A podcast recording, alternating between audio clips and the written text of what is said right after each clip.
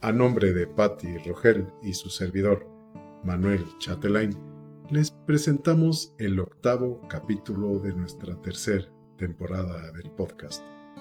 En esta ocasión, andaremos por un camino donde encontraremos grandes tesoros. Historias, vida, creaciones de autores nacidos en este mes de noviembre, grandes plumas de distintas épocas, escuelas y singulares creaciones que los llevaron a ser recordados a través del tiempo. Así que juntos tomaremos ese derrotero. Andando iremos recordando a Drácula, el icónico personaje que creó el inolvidable Bram Stoker. Al continuar nos encontraremos con el afamado y controversial escritor mexicano Carlos Fuentes, dueño de una envidiable colección de obras que hoy son motivo de orgullo para los mexicanos, como Aura. Nos tomará de la mano la gran poeta canadiense Margaret Atwood, una consistente poeta que encontró la puerta al reconocimiento internacional, una personalidad inigualable, escritora multifacética, inquieta y exitosa. Pero es imposible hablando de poetas, olvidar a nuestra Sor Juana Inés de la Cruz, la eterna décima musa, que sigue volando por el tiempo con una suave voz femenina, única, la expresión de esa sabiduría que habla al corazón. En fin, seguiremos escuchando otras tantas vidas importantes de grandes creadores, como el peruano indigenista Ciro Alegría o el prolífico escritor guerrerense Ignacio Manuel Altamirano, el canto de la vida misma que nos propone la poeta uruguaya Ida Vitale o el filósofo francés Albert Camus, reflexionando ideologías como la conciencia de lo absurdo. Luego encontraremos a Nadine Gordimer y su lucha sin cuartel contra el llamado apartheid en Sudáfrica, buscando la libertad sin otra arma que su voz y sus letras, interminables letras que allanaron caminos hasta el Premio Nobel de Literatura y el vigoroso legado del novelista y maestro de maestros Fyodor Dostoyevsky. En fin, nuestros amigos conductores invitados nuevamente serán esos guías que nos llevarán con sus voces a través de esta jornada. Seguimos recibiendo propuestas para nuestro primer concurso literario internacional. Les tendremos muchas sorpresas. Buscaremos seguir dando brillo al talento de los escritores que han participado y quienes aún participarán. Ya estaremos diseñando mecanismos para juntos seguir creciendo en este tan adorado y fértil campo de la literatura. Yo soy Manuel Chatelain y estoy muy feliz de acompañarnos. Abordemos.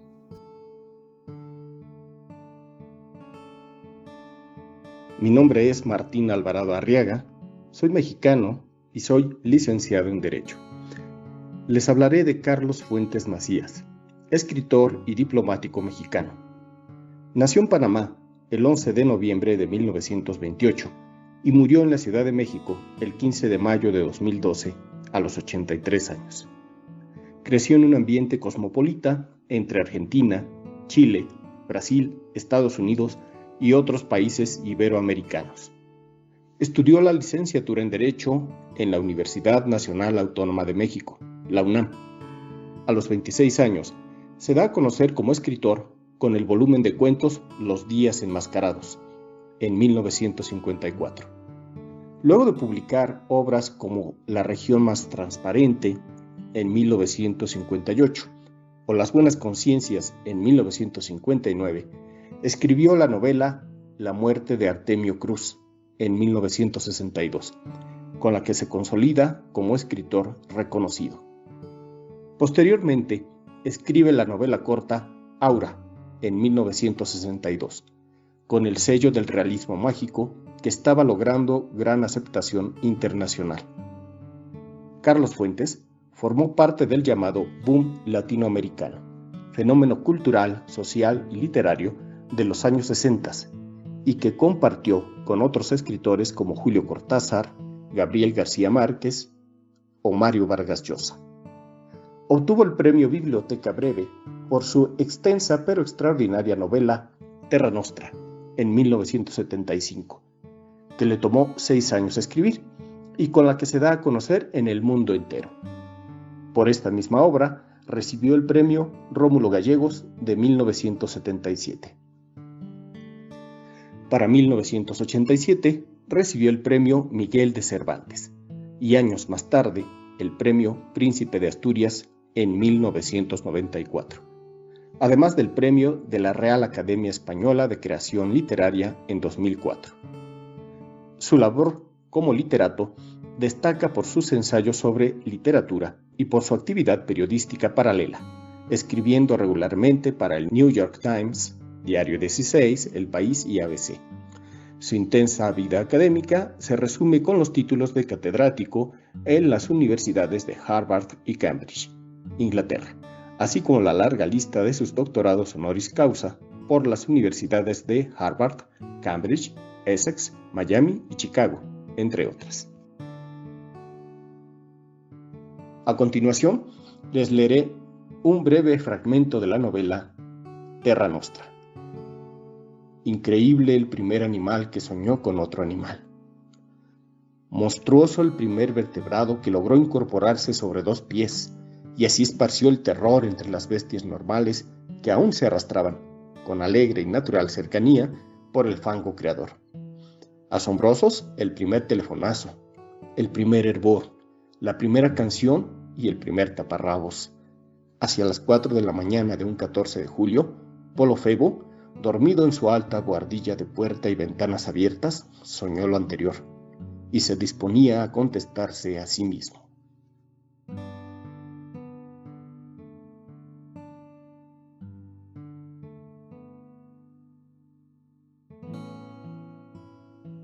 Hola, soy Ramina Herrera y soy de Perú.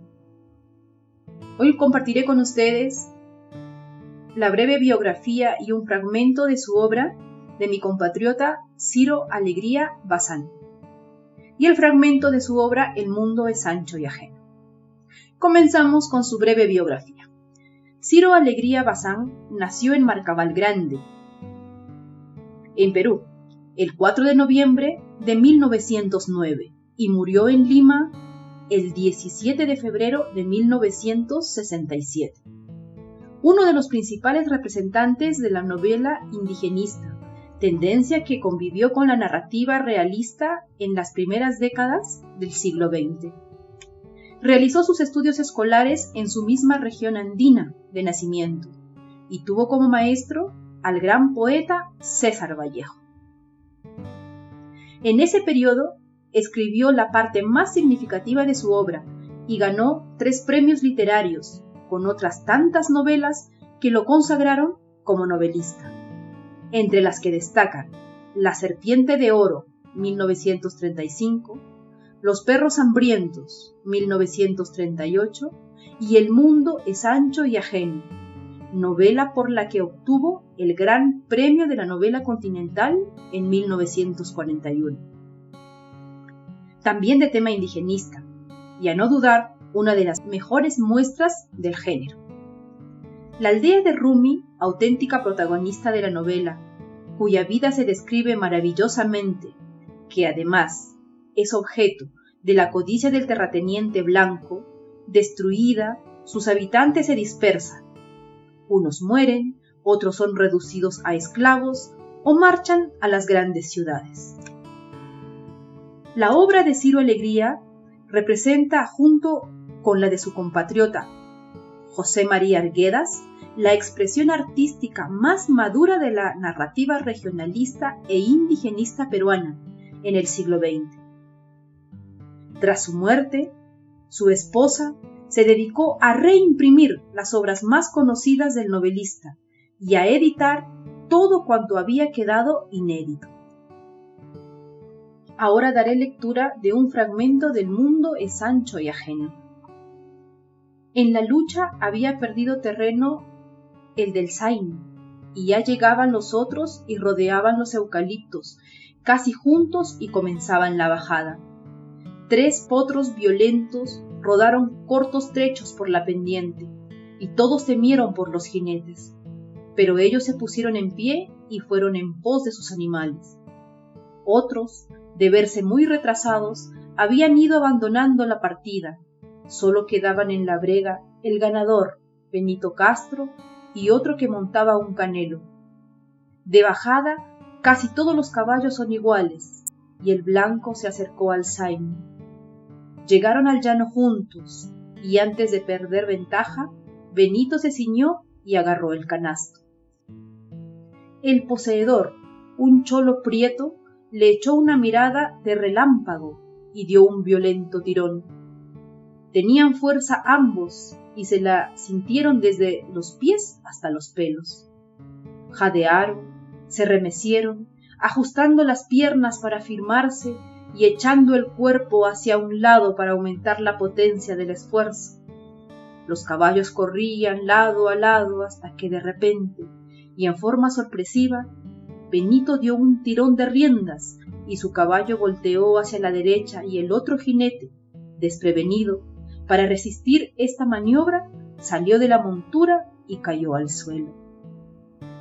Trató de sostenerse, pero Benito aceleró el galope y su rival tuvo que soltarse del canasto para no ser arrastrado sobre unas espinosas tunas que surgieron al paso.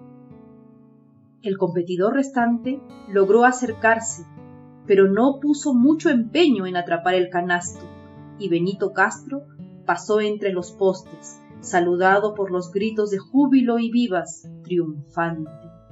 La cabeza del gallo golpeaba inerte. Todos afirmaban que había sido una excelente carrera, muy rápida, con dos atracos y tres revolcones, y el mismo patrón se acercó al ganador y le regaló un cheque de a libra diciendo, de esos brazos quiero en mi hacienda. Juliana Llevó chicha a Benito y ambos, entre un círculo de curiosos, descosieron la cubierta. Ahí estaban los treinta soles, contantes, y desde luego el gallo muerto.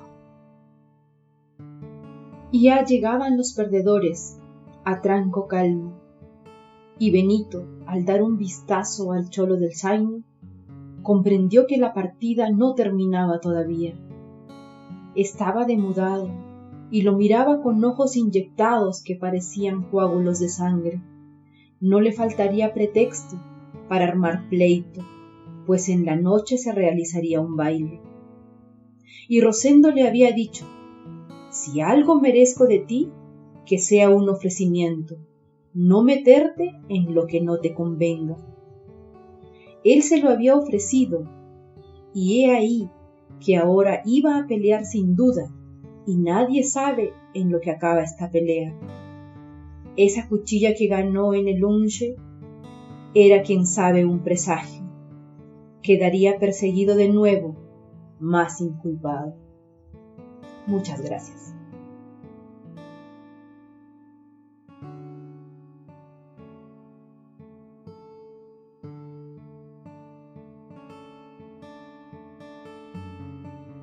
Ignacio Manuel Altamirano nació en Tixtla, Guerrero, México, el 13 de noviembre de 1834, nacido en el seno de una familia indígena. Su padre era el mandatario de la etnia de los chontales.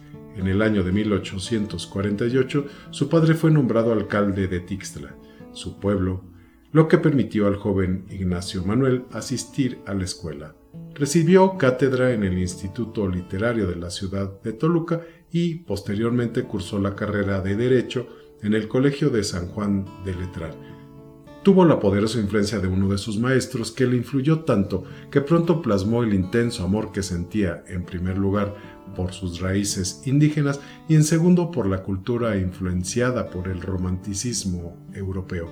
Ambos, digamos, grandes amores marcaron ineludiblemente su vida como escritor.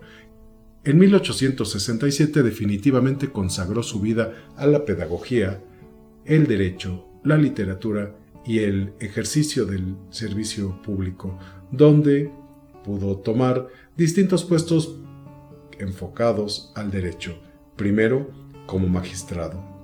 De ahí, presidente de la Suprema Corte de Justicia de la Nación, luego oficial mayor en el Ministerio de Fomento, así como cónsul en Barcelona y en París en 1889 y 1890 respectivamente. En 1868 escribió la novela Clemencia, considerada por los intelectuales mexicanos como la primera obra de corte modernista publicada en México, además de la novela Julia y la Navidad en las montañas, que son consideradas como básicas en la narrativa mexicana.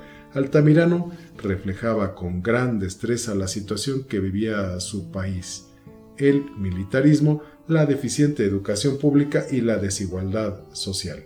Años más tarde publicó El Zarco, hacia 1901, que es considerada como su obra más importante por la riqueza en los matices expresivos, así como los giros idiomáticos y sus descripciones del paisaje cuando narra aventuras de un bandido.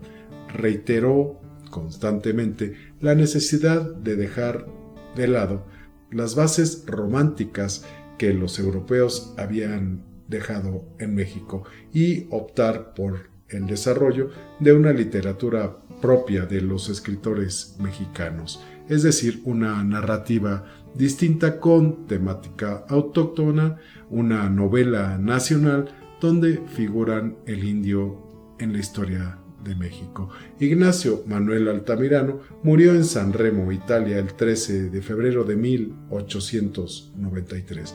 Con motivo del centenario de su muerte, sus cenizas fueron depositadas en la Rotonda de los Hombres Ilustres.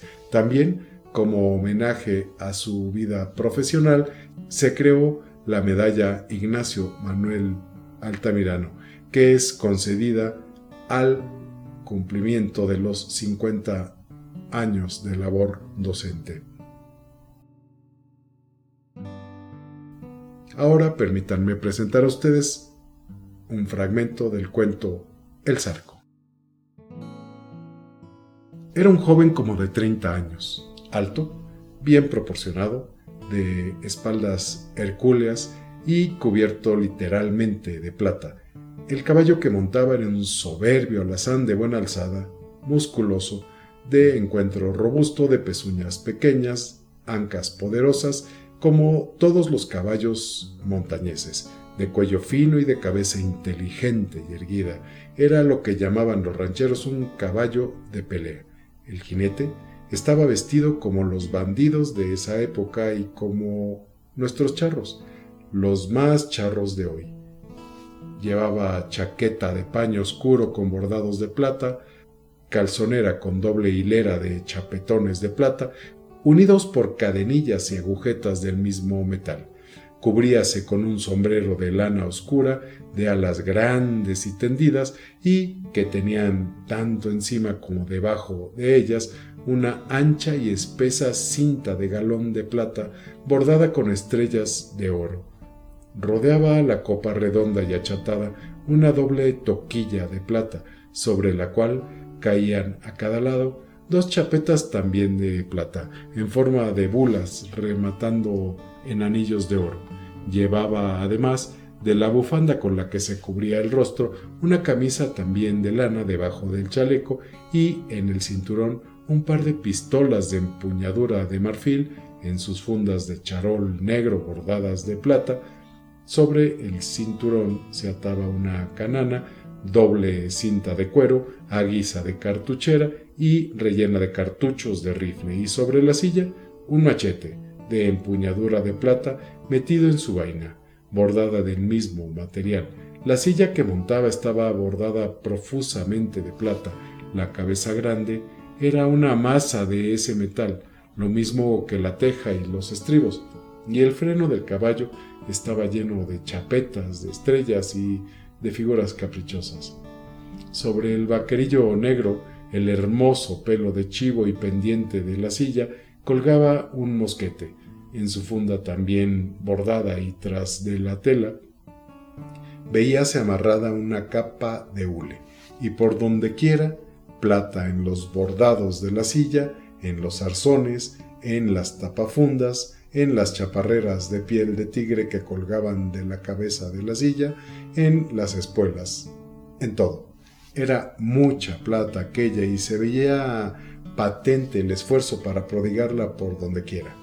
Era una ostentación insolente, cínica y sin gusto.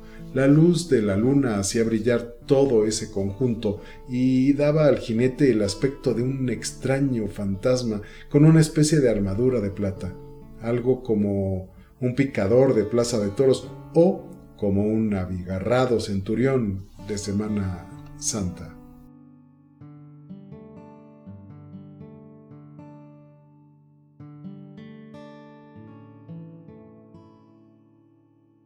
Mi nombre es Ileana Beatriz Carballosa Ávila desde Mayarí Holguín, Cuba.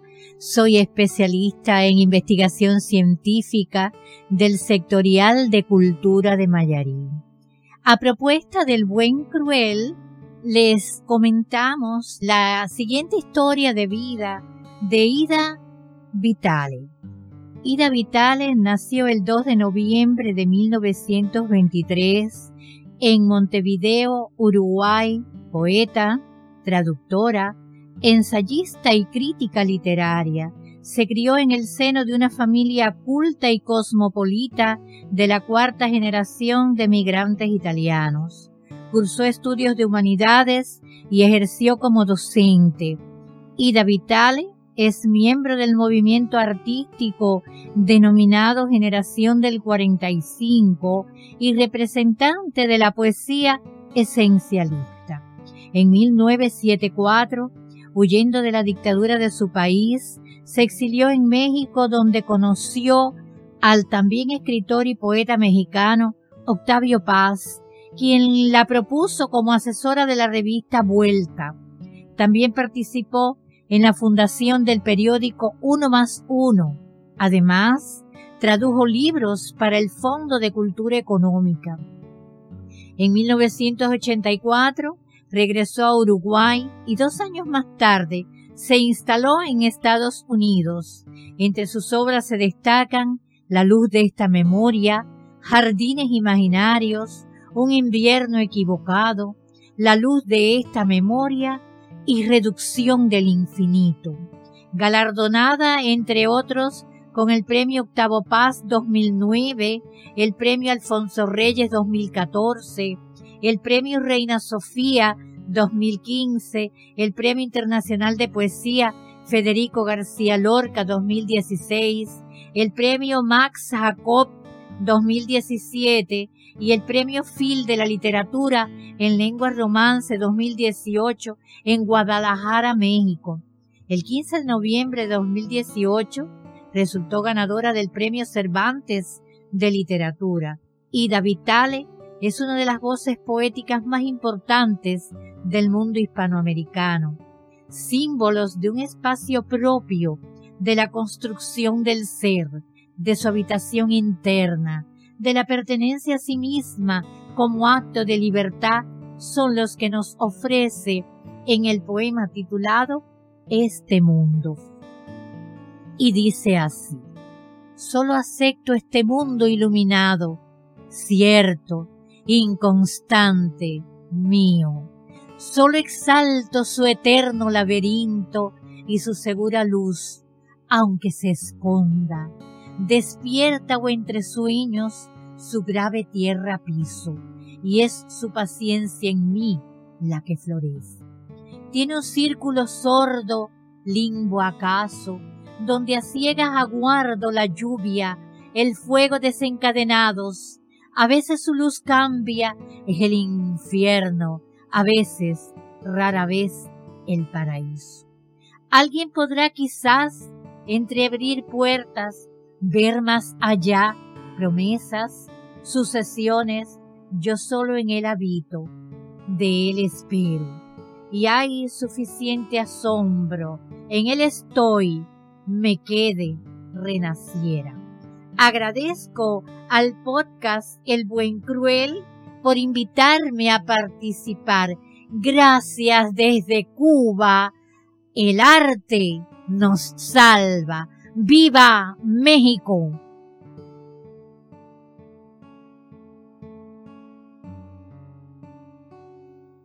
Hola, soy Manuel Silva desde Puerto Rico, con 62 años y más de dos décadas como redactor publicitario. Ahora, también soy autor de la novela Semillero y atendiendo a la invitación que me hicieron mis amigos del podcast El Buen Cruel, les hablaré de Fyodor Mikhailovich Dostoyevsky.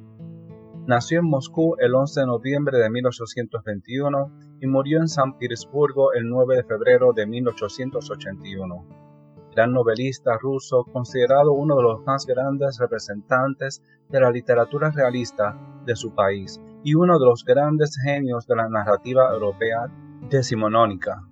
Educado por su padre, un médico de carácter rudo encontró protección y cariño en su madre, que murió prematuramente al quedar viudo. El padre se entregó al alcohol y envió finalmente a su hijo a la escuela de ingenieros de San Petersburgo lo que no impidió que el joven Dostoyevsky se apasionara por la literatura, fue así que comenzó a desarrollar sus cualidades de escritor. A los 18 años, la noticia de la muerte de su padre, torturado y asesinado por un grupo de campesinos, ese acontecimiento lo marcó como una revelación, ya que sintió ese crimen como suyo, por haber llegado a desearlo inconscientemente. En la obra de Fyodor Dostoyevsky aparecen evidentes rasgos de modernidad, sobre todo en el tratamiento del detalle y de lo cotidiano, en el tono vívido y real de los diálogos y en el sentido irónico que apunta en ocasiones a junto a la tragedia moral de sus personajes. Algunas de sus obras más destacadas son Pobres Gentes, 1846, El sueño del tío, 1859, Crimen y Castigo 1866, El Eterno Marido 1870 y Los Hermanos Karamazov, escrita entre 1879 y 1880. Daré lectura a un fragmento de la novela Crimen y Castigo, una de las más grandes e imperecederas de la literatura universal, en la que Dostoyevsky describe la relación entre la culpa y el castigo y la idea de la fuerza redentora del sufrimiento humano planteando con gran maestría el conflicto entre el bien y el mal. El fragmento dice lo siguiente. A la mañana siguiente se despertó tarde. Tras un sueño agitado que no lo había descansado, se levantó bilioso, irritado, de mal humor, y consideró su habitación con odio.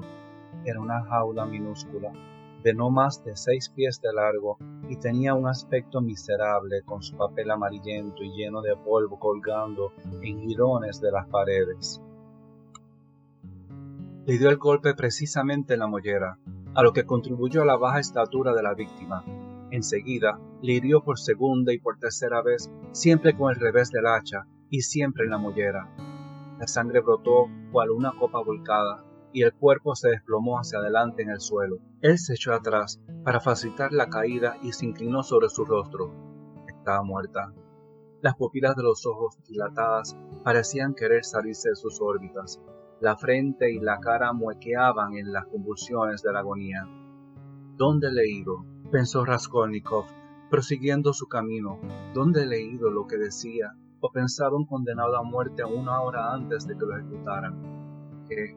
Si debiera vivir en algún sitio elevado, encima de una roca, en una superficie tan pequeña que solo ofreciera espacio para colocar los pies, y en torno se abrieran al abismo, el océano, nieblas eternas, eterna soledad y tormenta, si debiera permanecer en el espacio de una vara durante toda la vida, mil años, una eternidad, preferiría vivir así que morir. Vivir, como quiera que fuese, pero vivir.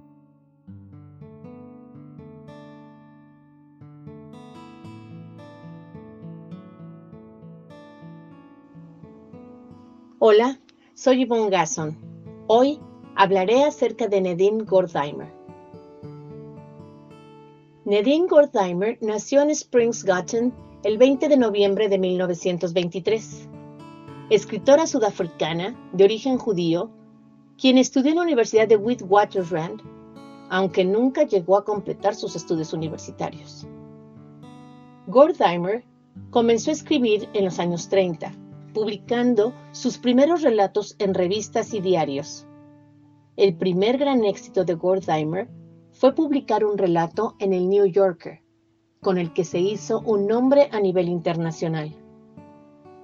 En 1953 publicó su primera novela, a la que seguiría una serie de cuentos y novelas que alcanzaron su mayor éxito en los años 80 y 90.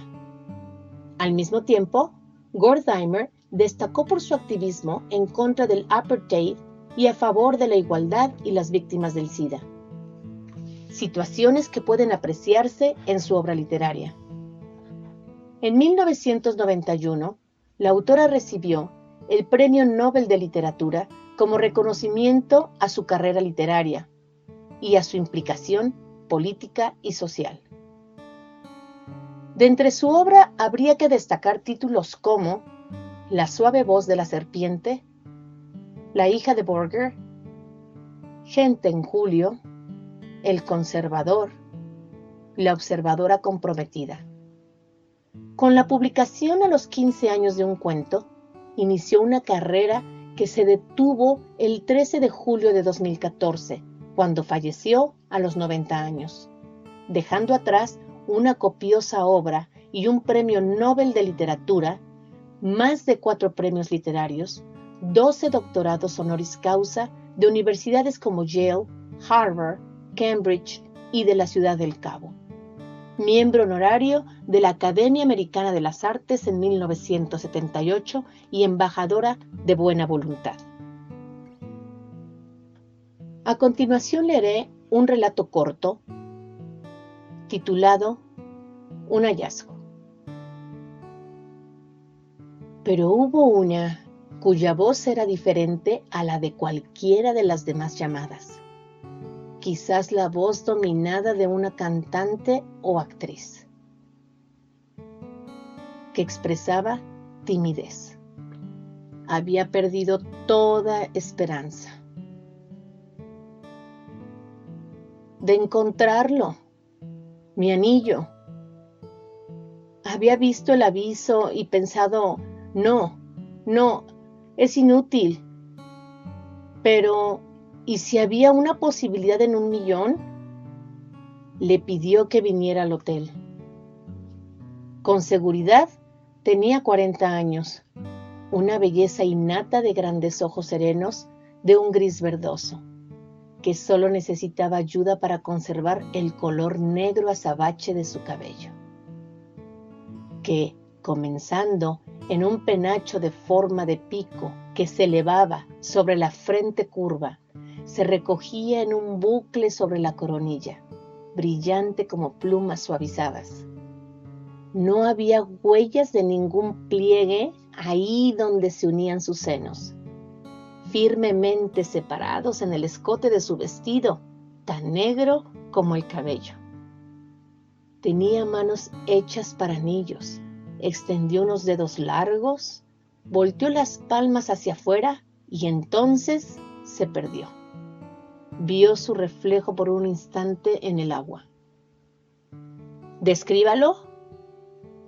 Lo miró a los ojos, volvió la cabeza para apartar la mirada y comenzó a hablar. Muy trabajado, dijo. Platino y oro. Usted sabe, es difícil de precisar cuando se trata de un objeto que uno ha usado durante tanto tiempo que ya ni lo nota. Un diamante grande, varios y esmeraldas y piedras rojas Rubíes, pero creo que se habían caído antes. Fue al cajón del escritorio tocador y de debajo de unas carpetas que describían restaurantes, programas de televisión por cable y servicios disponibles en la habitación, extrajo un sobre. Aquí tiene su anillo, dijo. Los ojos de la mujer no cambiaron. Lo extendió hacia ella. Su mano se dirigió lenta hacia él, como si nadara bajo el agua. Tomó el anillo y comenzó a ponérselo en el dedo del corazón de la mano derecha.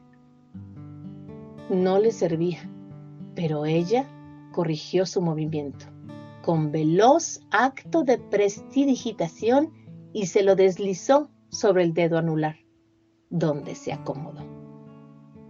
La llevó a cenar y no se hizo alusión al tema. Nunca, jamás. Ella se convirtió en su tercera esposa. Viven juntos y no hay entre ambos más cosas no dichas que las que no se dan en otras parejas.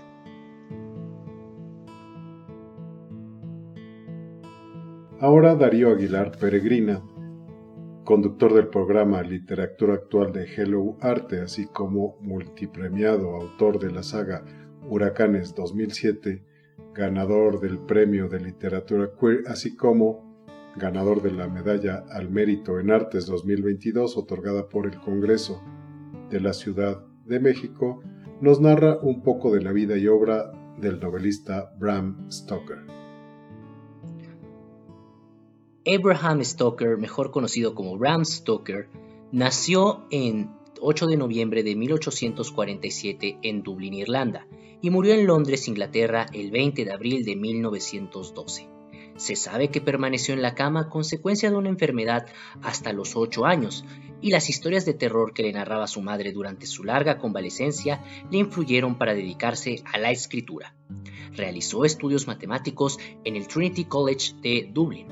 Igualmente fue crítico teatral y autor de numerosos libros, entre los que destacan Recuerdos personales de Henry Irving de 1906, Drácula de 1897 igual. También escribió La Dama del Sudario en 1909 y La Guarida del Gusano Blanco de 1911. Aunque Stoker no inventó el género de vampiros, su novela se convirtió en una de las obras de ficción de terror más famosas e influyentes de todos los tiempos. La novela Drácula, considerada su obra cumbre, ha sido adaptada numerosas veces para cine, televisión y teatro, cómics, así como juegos de video. Drácula. Ante mí apareció un anciano de elevada estatura, pulcramente afeitado a excepción de un gran bigote cano y vestido completamente de negro, sin una sola nota de color. Me indicó que entrase con un gesto cortés de su mano derecha, diciendo en excelente inglés, aunque con un extraño acento, Bienvenido a mi casa. Entre libremente y por su propia voluntad. No hizo el menor ademán de salir a mi encuentro. Permaneció allí inmóvil cual estatua, como si su gesto de bienvenida lo hubiese dejado petrificado. No obstante, en cuanto traspasé el umbral, se adelantó impulsivamente y tendiéndome la mano, apretó la mía con tal fuerza que me hizo estremecer de dolor. Sensación que no disminuyó por el hecho de que estuviera tan fría como el hielo y más bien pareciera la de un muerto. El conde Drácula Inclinó la cabeza cortésmente en señal de asentimiento y respondió, Sí, yo soy Drácula. Le doy la bienvenida a mi casa, señor Harper. Insistió en llevar mis cosas. Atravesamos el corredor.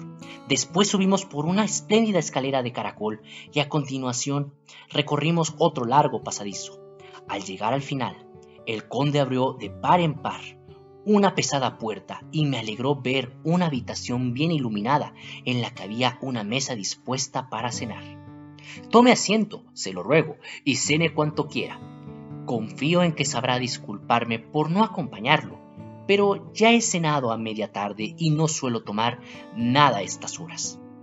Entonces tuve oportunidad de observarlo. Su rostro era marcadamente aguileño, de nariz delgada, con el puente muy alto y las aletas arqueadas de una forma muy peculiar. La frente era alta y, y bombada, y los cabellos, escasos en los sienes, eran abundantes en el resto de la cabeza. Sus cejas, muy pobladas, casi se unían por encima de la nariz y eran tan espesas que parecían rizarse por su misma abundancia. La boca, a juzgar por lo que se podía ver, era firme y más bien cruel, y sus dientes particularmente blancos y afilados sobresalían de los labios, cuya rubicondez denotaba una vitalidad asombrosa para un hombre de su edad. Por lo demás, sus orejas eran pálidas y extremadamente puntiagudas. El mentón era ancho y fuerte y las mejillas firmes, aunque hundidas. La impresión general que daba era de una palidez extraordinaria. El dorso de sus manos apoyadas sobre las rodillas y a la luz de la lumbre me habían parecido blancas y finas. Pero al verlas de cerca pude comprobar que eran vastas, con dedos cortos y gruesos, y por extraño que pueda parecer, había vello en el centro de las palmas. Las uñas eran largas y finas y estaban afiladas. Al inclinarse el conde hacia mí y rozarme sus manos, no pude reprimir un escalofrío. Tal vez fuese la fetidez de su aliento, pero lo cierto es que me invadió una horrible sensación de náusea que no pude disimular por mucho que intenté.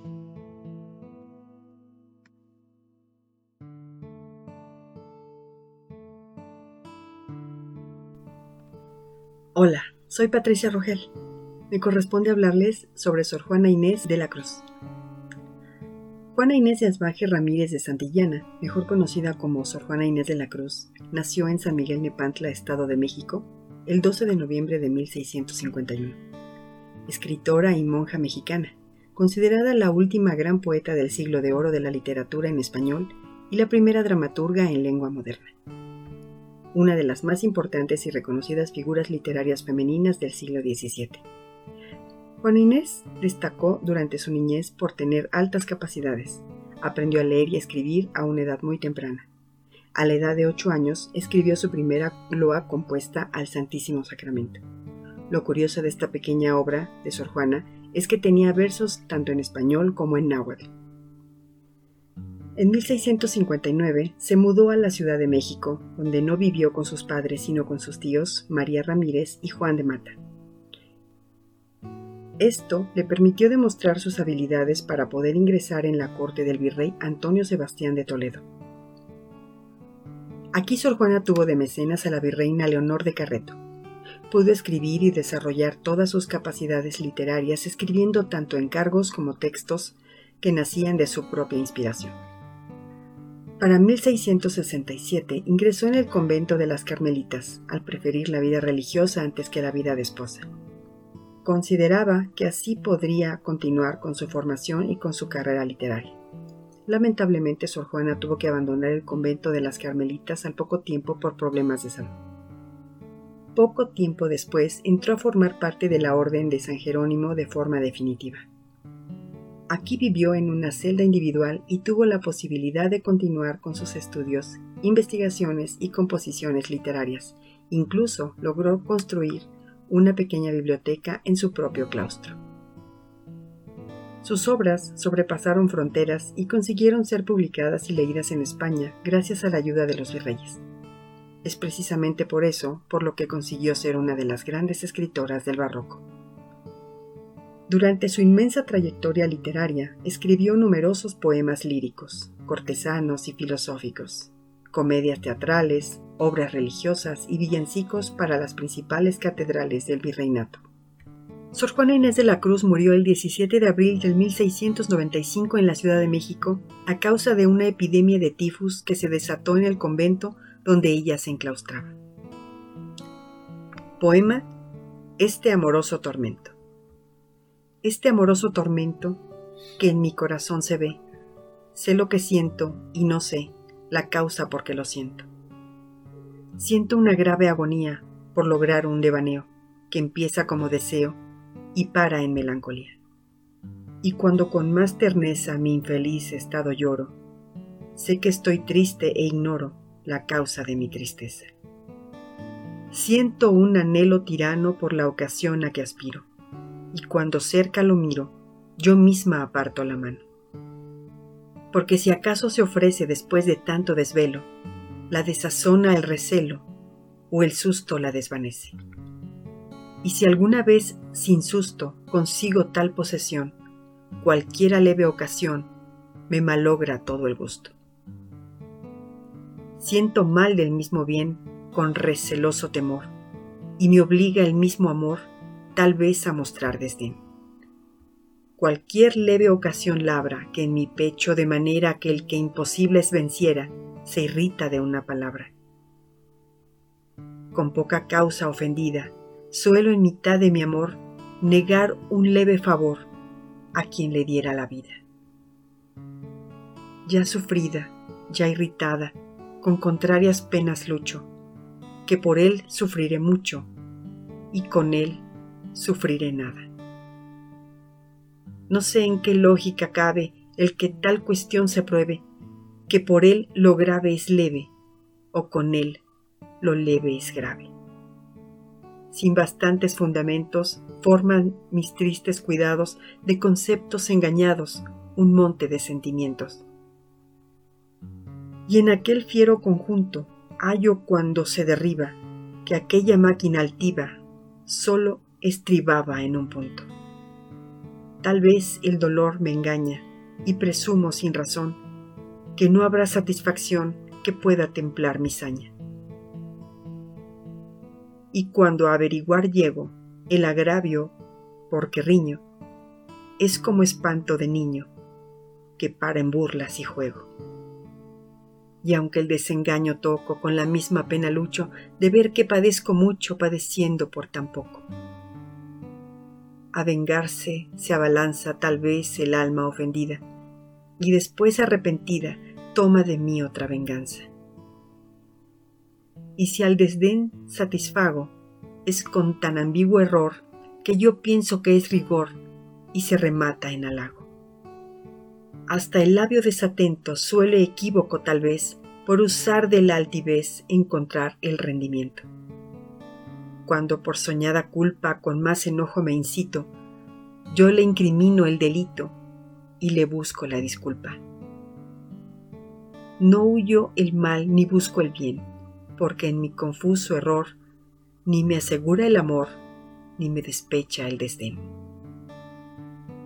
En mi ciego devaneo, bien hallada con mi engaño, solicito el desengaño y no encontrarlo deseo y si alguno mis quejas oye, más a decirlas me obliga, porque me las contradiga, que no porque las apoye. Porque si con la pasión algo contra mi amor digo, es mi mayor enemigo quien me concede razón. Y si acaso en mi provecho hallo la razón propicia, me embaraza la injusticia y ando cediendo el derecho. Nunca hallo gusto cumplido porque entre alivio y dolor hallo culpa en el amor y disculpa en el olvido. Esto de mi pena dura es algo del dolor fiero, y mucho más no refiero porque pasa de locura. Si acaso me contradigo en este confuso error, aquel que tuviese amor entenderá lo que digo. Sor Juana Inés de la Cruz Estamos ante un hermoso poema en el que Sor Juana refleja estar llena de sentimientos encontrados hacia su búsqueda del amor divino. Sentimientos de amor, pero también negativos y prohibidos. Sor Juana los ha expuesto y por ello se siente aún más culpable. Es un poema sobre la lucha interior entre el bien y el mal, entre lo que hace y lo que debería de hacer. Es la búsqueda de alguien que responda a sus lamentos, a sus dudas y le ayude a retomar su camino haciendo una súplica a quien ha conocido el amor verdadero.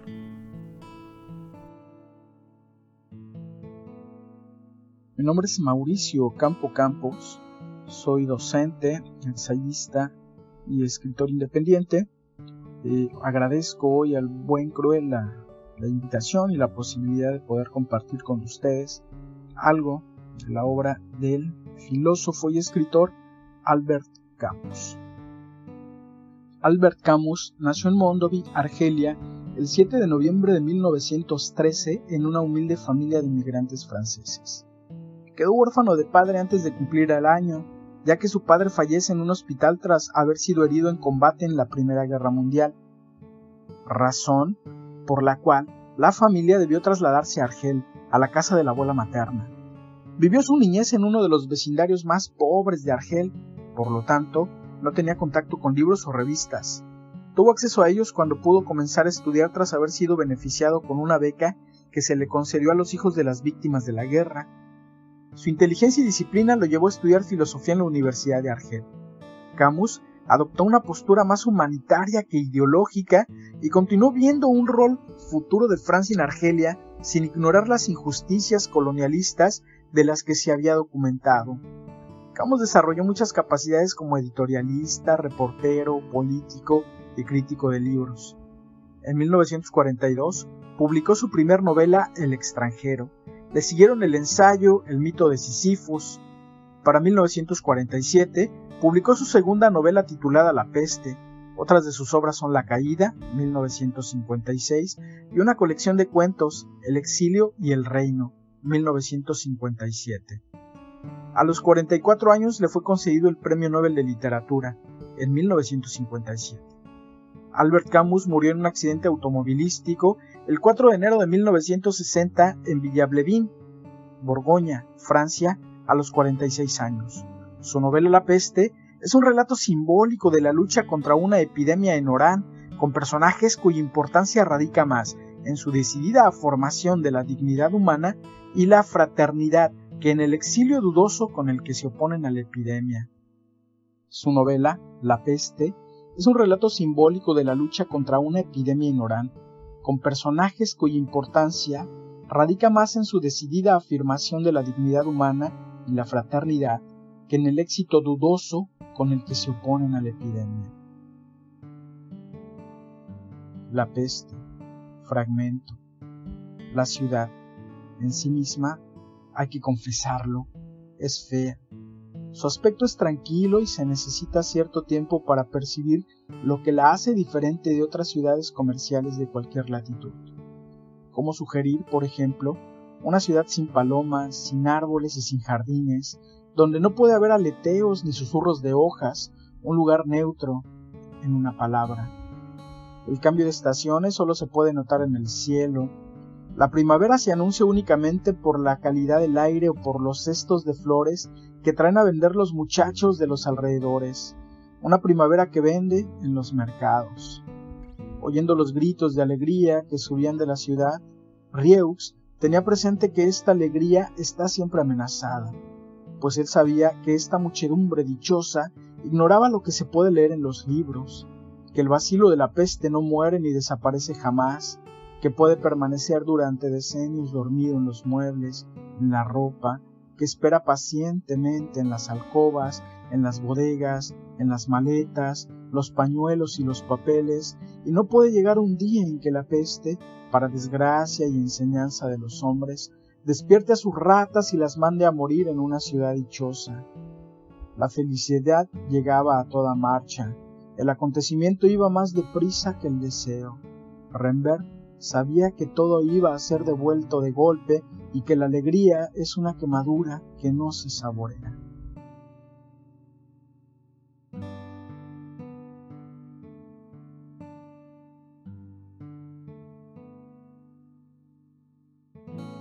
Hola, mi nombre es Marta Villegas, soy mexicana y vivo en la ciudad de Chicago.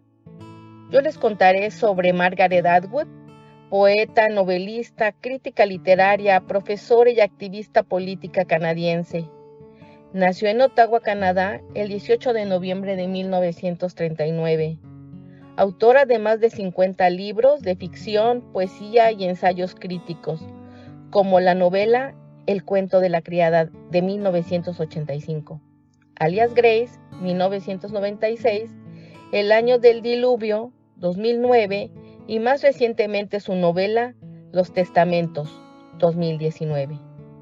A lo largo de su carrera ha recibido más de 50 galardones, entre los que destacan el Premio Príncipe de Asturias de Literatura, 2008, y Los Angeles Times Book Prize Innovators Award, 2012, 18 nombramientos honoris causa de diversas instituciones y además de que fue nombrada presidenta honoraria de BirdLife International junto a su Alteza Imperial la Princesa Takamado de Japón en el año 2009. Además, Margaret Atwood es miembro de la Real Sociedad de Literatura del Reino Unido, así como también es miembro activo del Organismo de Derechos Humanos de Amnistía Internacional. Daré lectura a un fragmento de la novela El cuento de la criada. En el estado de Gilead, las criadas forman un estado social pensado para conservar la especie. Las mujeres fértiles que integran esta clase y que destacan por el hábito rojo con que cubren hasta las manos, desempeñan una función esencial, dar a luz a los futuros ciudadanos de Gilead. Sin embargo, en un mundo antiutópico, asolado por las guerras nucleares, gobernado por un código extremadamente severo y puritano, que castiga con la pena de muerte a quien se aparta del sistema y en el cual la mayoría de la población es estéril. Engendrar no resulta fácil. Existe siempre el temor al fracaso y la amenaza de la confinación en la isla de seres inservibles más allá de la alambrada que rodea la ciudad y del alto muro donde cuelgan, para que sirva de ejemplo los cadáveres de los disidentes.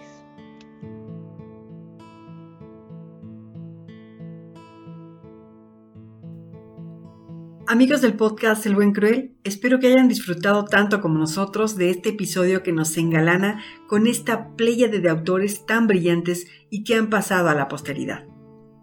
Nosotros somos El Buen Cruel. Muchas gracias a nuestros invitados.